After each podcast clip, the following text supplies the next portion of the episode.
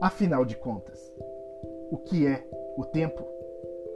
Seria o tempo apenas o espaço transcorrido entre o nascimento e a morte? Seria esse espaço um espaço para viver pulando de problema em problema?